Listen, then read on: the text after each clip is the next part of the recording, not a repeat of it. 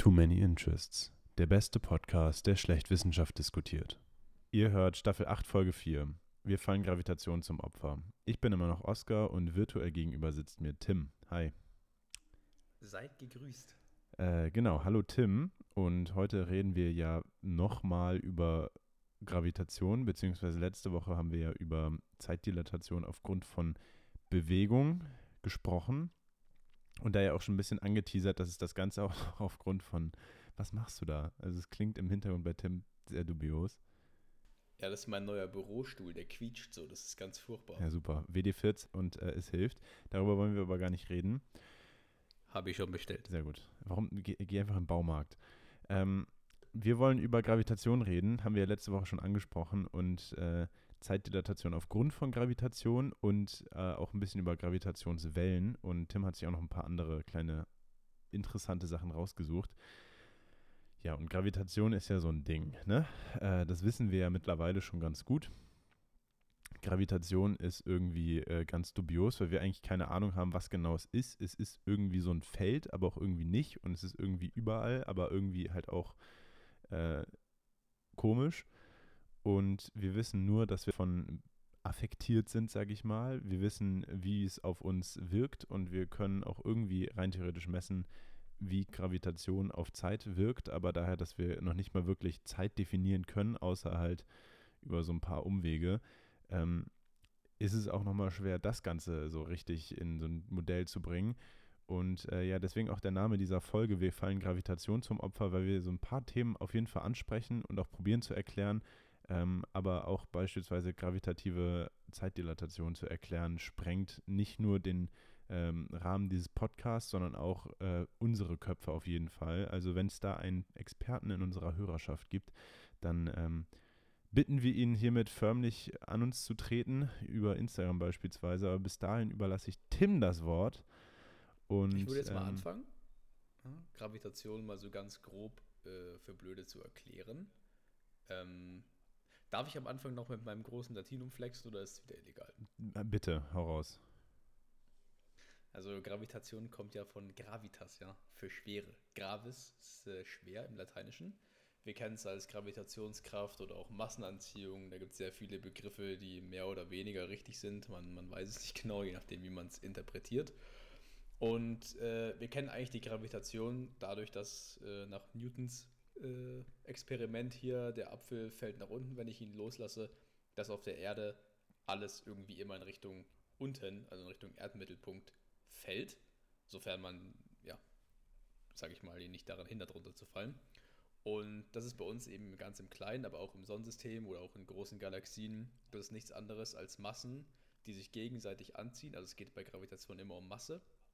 Und es sind Massen, die sich gegenseitig anziehen und dadurch Kräfte aufeinander wirken, die sie zusammenhalten. Also zum Beispiel die Sonne, das Gravitationsfeld der Sonne hält die Planeten in einer, in einer Kreisform eben um, um sie herum. Bei großen Galaxien sind diese riesige Massen an Sterne, die sich halt so zusammenhalten und deswegen zusammenbleiben. Also Gravitation ist auf jeden Fall, würde ich sagen, und ich denke, da stimmst du mir auch zu, eine maßgebliche, ich, ich sage jetzt Kraft, aber oder sagen wir ein maßgeblicher Begriff in, in der Physik oder in unserem Universum.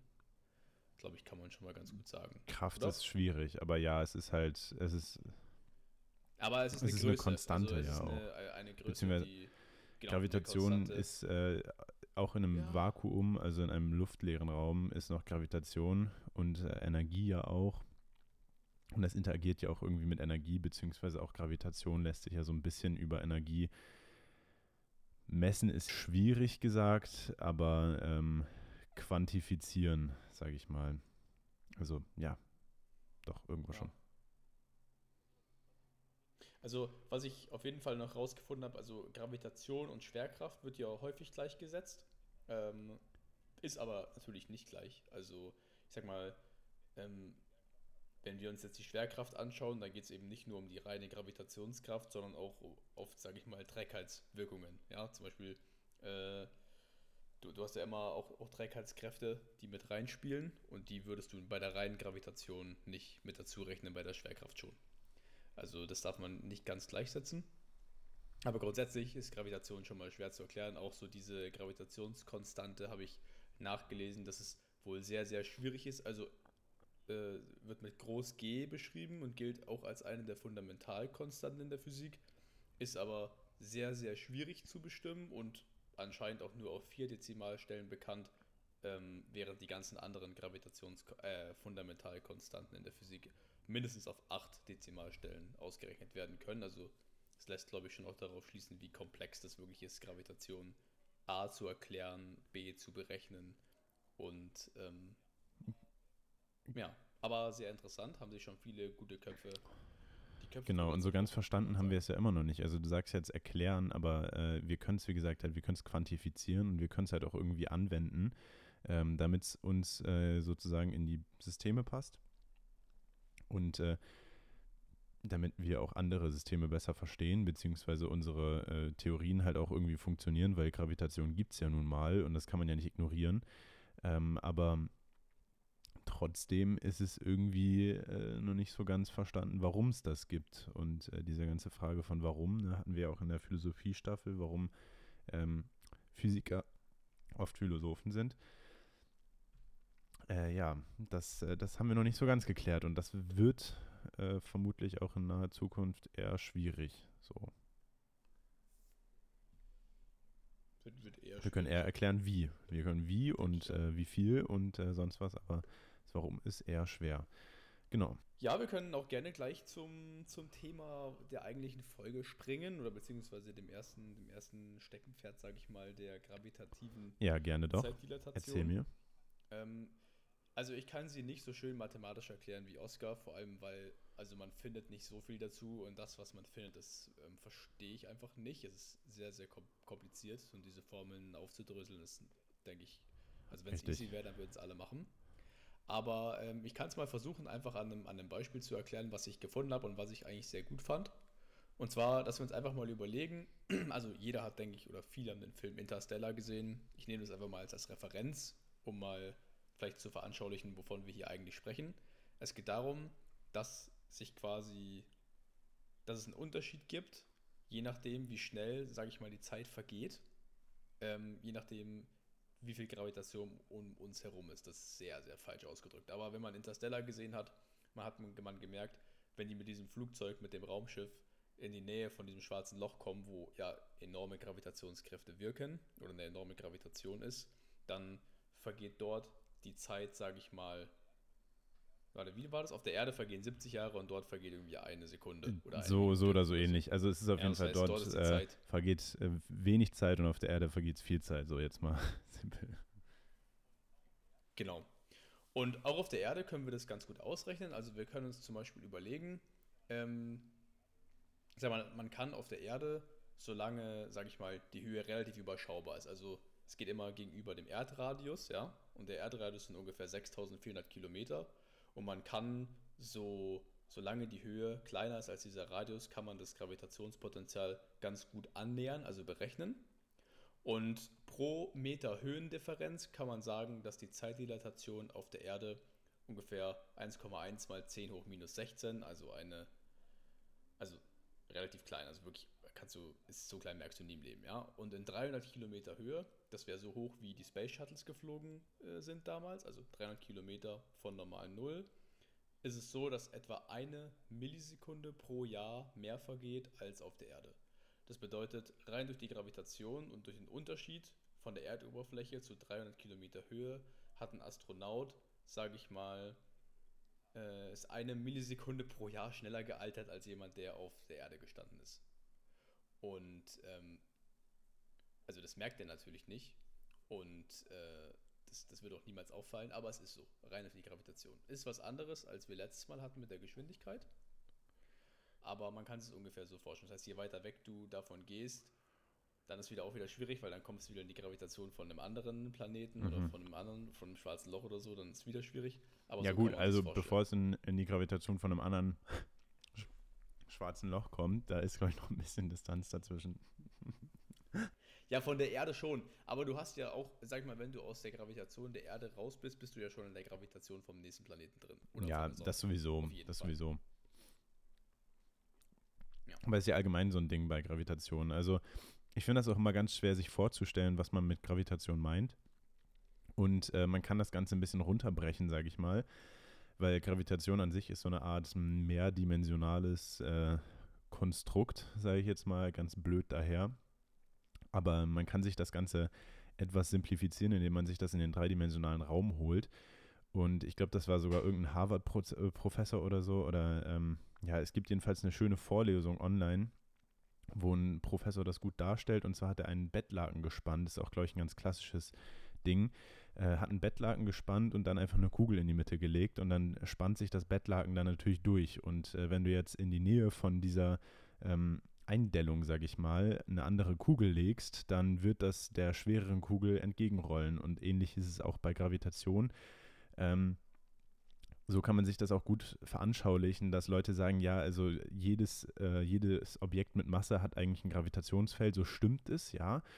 Aber genauso wie auch auf dem Bettlaken, wo du eine Kugel hast, die 10 Kilo wiegt und dann halt eine Kugel, die 100 Gramm wiegt, äh, die Kugel von, äh, mit den 10 Kilo wird äh, nicht groß affektiert von der Kugel mit den 100 Gramm sein, sondern wird die Kugel mit den 100 Gramm eher Richtung 10 Kilo rollen. Ähm, und ich finde, das ist immer so eine ganz angenehme Vorstellungsart, sich das Ganze so ein bisschen zu veranschaulichen, weil sonst ist äh, Gravitation einfach schwer ja, auszumalen. Ha. Einfach schwer, haha. ja, super. Ja, aber das ist ein sehr gutes Beispiel. Da gab es, glaube ich, auch ein Video dazu, oder? Von dieser Folge. Ja, genau, davon gibt es ein Video. Ich meine, das irgendwann sogar mal gelesen zu haben, dass das ursprünglich von Einstein selber kam, dieser, äh, diese Analogie. Ähm, also scheint schon lange so eine Art äh, Darstellungsweise zu sein von Gravitation. Ja. Genau. Ja, definitiv wild. Ähm, aber Gravitation kann ja auch noch andere Sachen. Und zwar, äh, ja, Raumzeit verbiegen. Es kann Raumzeit verbiegen. Es kann auch, bevor wir ein Thema weitergehen, ähm, würde ich vielleicht noch einen Punkt ansprechen. Und zwar denkt man sich bestimmt, nach dem, was wir jetzt gesagt haben, ohne Gravitation geht es nicht. Aber gibt es doch. Und zwar, ähm, es gibt nicht ohne Gravitation, aber es gibt äh, Punkte, an denen sich die Kräfte, sage ich mal, aufheben. Und ähm, das sind die sogenannten Lagrange-Punkte. Wer die Sterngeschichten hört, den Podcast, der wird sie kennen. Das ist da sehr häufig Thema. Ähm, muss man sich vorstellen, wenn man zwei, vereinfacht gesagt, zwei umeinander kreisende Himmelskörper hat, jetzt zum Beispiel nehmen wir Erde und Sonne. Also die Erde kreist um die Sonne und die Sonne kreist zwar nicht um die Erde, aber die Sonne bewegt sich trotzdem. Und ähm, also innerhalb der Milchstraße. Und äh, sogar relativ schnell, by the way. Haben wir, glaube ich, mhm. auch schon mal erklärt. Und es gibt dort eben konstant mitrotierende Punkte. Das heißt, man kann sich vorstellen, die beiden drehen sich und während die sich drehen, gibt es Punkte, die quasi immer mitrotieren. Und diese, auf diesen Punkten heben sich alle Gravitationskräfte auf. Und es kann zum Beispiel sein, dass es Himmelskörper gibt, die direkt auf diesen Punkten eine Bahn haben. Ja, oder es muss kein Himmelskörper sein, es kann zum Beispiel auch ein Teleskop sein. Und es ist dann so, egal was sich rundherum bewegt, egal wie schnell sich Erde und Sonne bewegen, diese, äh, diese Teleskope zum Beispiel oder so ein, so ein Satellit wird immer relativ gesehen, der bewegt sich natürlich auch mit, aber relativ gesehen zu Erde und Sonne bleibt er immer am exakt selben, selben Platz und bewegt sich nicht durch die Gegend. Kann man sich relativ schwierig vorstellen, aber ähm, das funktioniert. Und zum Beispiel das Planck-Weltraumteleskop war auch an so einem Lagrange-Punkt stationiert. Das ist immer prädestiniert natürlich sowas. Ähm, man muss natürlich das sehr genau berechnen, dass sie dann auch genau dort landen und genau dort bleiben. Aber das ist natürlich super, wenn man einen fixen Punkt haben will, wo man weiß, da bewegt sich nichts durch die Gegend und da wird nicht von einem anderen Gravitationsfeld, ähm, ja, sag ich mal, dann das Satellit weggezogen. Und das finde ich sehr, sehr interessant, dass es da ja, solche Punkte gibt, wo einfach still steht. Und ich bin mir nicht ganz sicher, wie viele es um die Erde gibt, aber es gibt einige. Also das ist nicht nur einer, ich glaube. Ja, genau, irgendwie so war das. Das ist der absolute Wahnsinn. Ja, also äh, was da im Weltall passiert und ich, ich frage mich ja manchmal aber auch ehrlich gesagt, wie man darauf kommt. Also klar, man wird irgendwelche Formeln eingesetzt haben und dann gemerkt haben, ja, okay, das sollte da so passieren, aber ich meine, da ist ja keiner hingeflogen und hat getestet, ja, hier, ich bewege mich wirklich nicht. Äh, trotzdem, ziemlich cool. Ähm, die Herleitung dafür habe ich mir jetzt nicht durchgelesen, weil es tatsächlich ein Topic war, was äh, Tim mal sich rausgesucht hat. Also Applaus, ne? Vor allem in so einem, äh, bei sowas hier. Also ne? bin ich ein bisschen beeindruckt von dir, Tim. Nein, kleiner Scherz. Ähm, wir haben aber noch eine andere Sache, über die wir ein bisschen quatschen wollten. Und äh, ich weiß nicht, möchtest du das erstmal ansetzen, das Thema, oder soll ich direkt äh, rein Körper machen sozusagen. Also ich könnte Gerne. es anreißen, damit man nicht merkt, dass Ja, ich es nicht so- verstehe. Ich glaube, das vollständig glaub zu verstehen wäre auch irgendwie Also- zu viel gegriffen für diesen Podcast, aber wir können zumindest erklären, was es äh, so ein bisschen bedeutet, weil ich glaube, jeder hat es mitbekommen. Ja, also äh, ich, ich würde nicht sagen, dass es ein Hype ist, aber ich würde sagen, wenn man sich so ein bisschen mit Physik und mit Weltraum beschäftigt, dann kommt man eigentlich nicht rundrum, ähm, dass man das irgendwann mal gehört hat. Und zwar die Gravitationswellen. Ähm, ist ein sehr, sehr wildes Thema, wird beschrieben, sag ich mal, wenn man es googelt als erstes.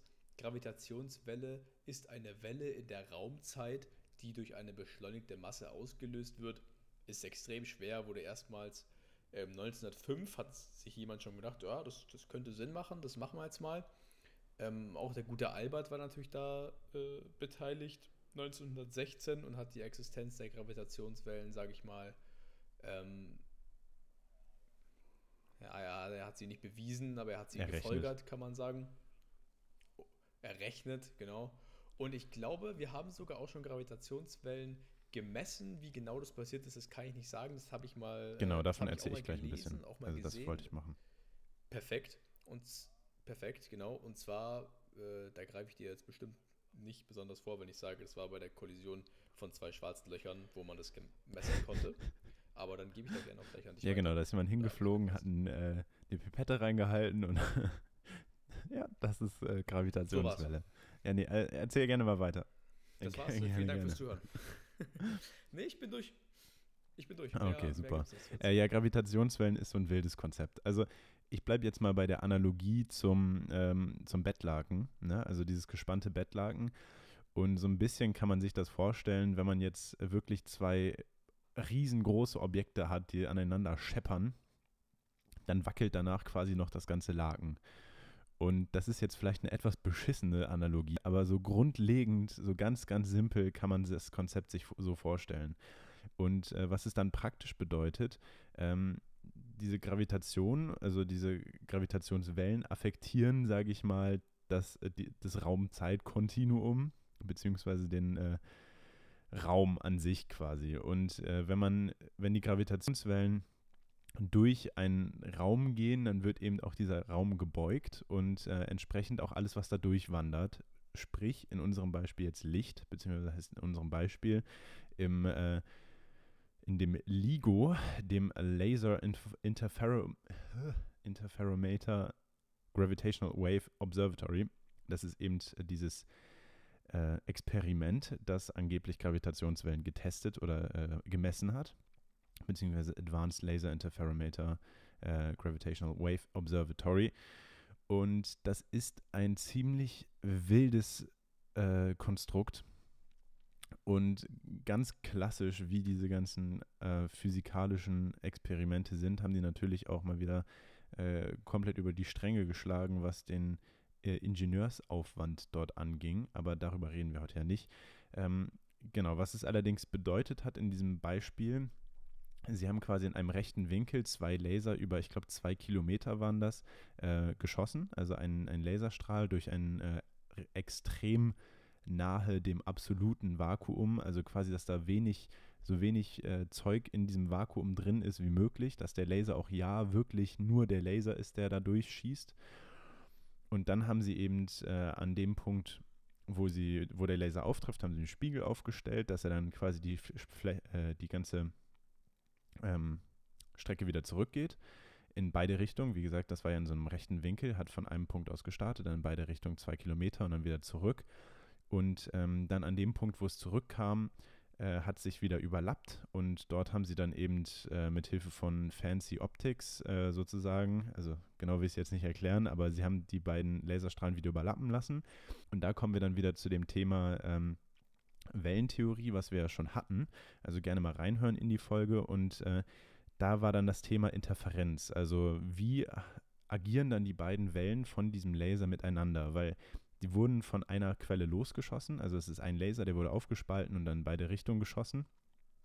Also müssten die ja eigentlich, wenn sie zurückkommen, ähm, ja, keine großartige Interferenz haben, weil sie eigentlich wellengleich, also komplett ja, gleicher Laser sind. Ähm, das Fachwort fällt mir gerade nicht ein, also tut mir leid an äh, alle Leute, die das Fachwort jetzt erwartet haben. Ähm, aber genau, diese, dieser Laser sollte sich eben überlappen und die haben es dann eben, wie gesagt, komplett übertrieben mit dem Overengineering, dass sie wirklich alles an Störfaktoren rausgefiltert haben. Sprich, sogar wenn da jemand am, an der äh, Röhre, an dem Gebäude entlang läuft, dann hat das natürlich minimale Auswirkungen auf die äh, Tektonik sozusagen. Also es wirkt halt auf extrem sensiblen Sensoren, als würde dort ein minimales Erdbeben passieren. Und die haben alles an Störfaktoren rausgefiltert, äh, alles an Geräuschfaktoren, an ähm, Autos, die rumfahren, Menschen, die rumlaufen. Du darfst in diesem Saal, also in diesem Raum, wo das ganze Zeug aufgebaut ist, müssen die Wissenschaftler mit kompletten Ganzkörperanzügen rumlaufen, weil sogar eine Hautschür schon das Experiment äh, verfälschen könnte. Und äh, dort haben sie dann eben angeblich Gravitationswellen gemessen, weil eben dadurch, dass es in einem rechten Winkel ist und jetzt eine Gravitationswelle quasi da durchgeht, dann würde sie ja quasi bei dem einen Weg erstmal die, den Raum krümmen und dann würde der Laser eben eine andere Distanz zurücklegen als der andere Laser. Und äh, entsprechend würde man dann eine Interferenz oder haben sie dann eben eine Interferenz äh, wahrgenommen und äh, konnten dann eben auch errechnen, dass das an einer Raumkrümmung von äh, Länge XY sein muss, beziehungsweise ja, Raumkrümmung ist ein schwieriges Wort, ne? Und dann auch noch Länge. Aber ähm, genau, so haben sie dann eben gemessen, ja, es müssen Gravitationswellen durch die Welle, durch die Erde durchgewandert sein. Und äh, diese Gravitationswellen stammen den Rechnungen und den Vorhersagen wohl nach, äh, wie Tim es schon gesagt hat, ich glaube von zwei schwarzen Löchern tatsächlich, die vor etlichen Jahrhunderten, Tausenden äh, mal in ganz, ganz großer Entfernung kollidiert sind und dann dabei eben äh, Wellen durch das Raumzeitkontinuum geschlagen haben. So, es klingt fast wie aus einem äh, Science-Fiction-Film, finde ich. Ja, die haben dafür ja damals auch den Nobelpreis bekommen, ne? Die drei. Ja, ja, ja. ja. Ähm, ja, mit Gravitation lässt sich allgemein ganz gut einen Nobelpreis bekommen. so blöd man das sagen kann. Ähm, ich glaube, das Higgs-Boson ist ja auch so ein, boah, lass mich nicht lügen, Quark? Nee, ein ein Boson, ist ja klar, es steht ja im Namen, ist ein Boson, ähm, was äh, mit Gravitation interagiert wohl. Habe ich nur mal gelesen, also da lege ich jetzt nicht meine Hand für ins Feuer, ähm, aber äh, ja, das wurde eben am, ich meine LHC getestet, äh, gemessen und errechnet. Äh, LHC auch ein wahnsinnig wildes Ding. Large Hadron Collider ist auch ein Experiment der Physik. Also das nennt man immer diese ganzen Konstrukte. Das nennt sich Experiment für den ähm, Ultralaien. Und äh, das ist, äh, das Ding ist riesig. Und ganz kurz, was sie da machen, also das finde ich selber ziemlich geil, weil ich habe mir nie was darunter vorstellen können. Die beschleunigen äh, Hadrons, also ähm, äh, äh, Wasserstoff, ist es Wasserstoff, Hadron, ähm, Atome, Atomkerne beschleunigen die auf nahezu Lichtgeschwindigkeit, sprich 99,9999998, glaube ich, war das. Ich glaube, an der siebten Stelle war es eine 8. Ähm, achtfache von der Lichtgeschwindigkeit beschleunigen die Dinger, äh, was allein schon ingenieursmäßig ein absolut wahnsinniges Ding ist, also das hinzubekommen. Ähm, benutzen die auch Supraleiter für, auch ein wildes physikalisches Konzept. Und dafür kühlen die den ganzen Bums runter auf, äh, ja, kühler als äh, Tim cool ist auf jeden Fall. Und dann schießen sie dort eben diese äh, ganz, ganz viele Atome durch. Und ähm, das machen die, ich glaube, der, der, der, der Radius davon, die habe ich jetzt gar nicht im Kopf, das wollte ich jetzt gerade mal nur so erzählen. Äh, ist auf jeden Fall eine riesige, ähm, ein riesiger Kreis dort, ich glaube 30 Kilometer lang oder länger. Und an einem Punkt haben sie eben dieses Experiment und das lassen die dann für einige Zeit laufen und haben da dann natürlich mehrere Hadrons drin und die fliegen da im Kreis und fliegen im Kreis und die hoffen halt einfach, dass ein, äh, dass ein paar davon kollidieren. Weil dann simpel nach äh, Albert Einstein, ne, E ist gleich mc Quadrat, also Energie ist gleich ähm, Masse mal Lichtgeschwindigkeit zum Quadrat und sie haben quasi Lichtgeschwindigkeit gegeben, sie haben äh, die, äh, die, die Masse gegeben und beim Kollidieren platzt das dann auseinander. Also es ist jetzt natürlich physikalisch, ne? jeder Physiker will mich gerade wahrscheinlich erschießen, aber ganz simpel gesagt, ähm, passiert das dort so und äh, bei der Kollision entsteht eben Energie aus der Masse, die dort aufeinander trifft. Und äh, diese Energie messen sie halt in ganz vielen verschiedenen Schichten von diesem Experiment. Und äh, dann haben sie eben energetische Werte und energetische Werte in den verschiedenen Schichten vom Experiment bedeutet, die sind irg haben irgendwie anders mit dem Experiment interagiert. Und äh, letztendlich bedeutet das, die haben ganz viele Werte und haben ganz viele Puzzlestücke aus diesem, was mal ein äh, Hadron war und jetzt nur noch in Energie zerfetzt wurde und probieren dann quasi aus den energetischen Teilchen, also den Puzzleteilchen, wieder das äh, Atom zusammenzusetzen und sich daran zu erklären, was da drin ist, so ungefähr. Also ja. ganz, ganz wild. So wirklich jetzt ganz blöd erklärt.